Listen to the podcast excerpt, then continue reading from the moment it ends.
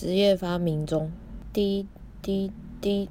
二聊聊可以从何开始呢？其他人经常会给我们许多市场喜好的建议，但只有我们自己最清楚属于个人喜好的意念与强大力量。因为如果我们对工作的内容没有足够的兴趣，那自行发明职业这条路是走不远的。无论是新陷他人的路，或是遵循大众标准，那都不够，必须投入相对的心血，一定要有快乐的心情才能够持久。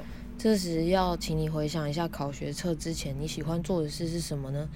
嗯，那些兴趣可能不容易直接转化成职业，但你可以分析其中令你做的快乐的部分，可能有好几个原因，然后试着将其整合成一个大方向。这个大方向可能会在路上被试炼修正个三百次，所以你真的要真心喜欢。那也不要选你觉得擅长却无法投入热情的事，无论做起来多轻松，会感到忧郁、被迫或是心烦意乱，都不是你想做的事。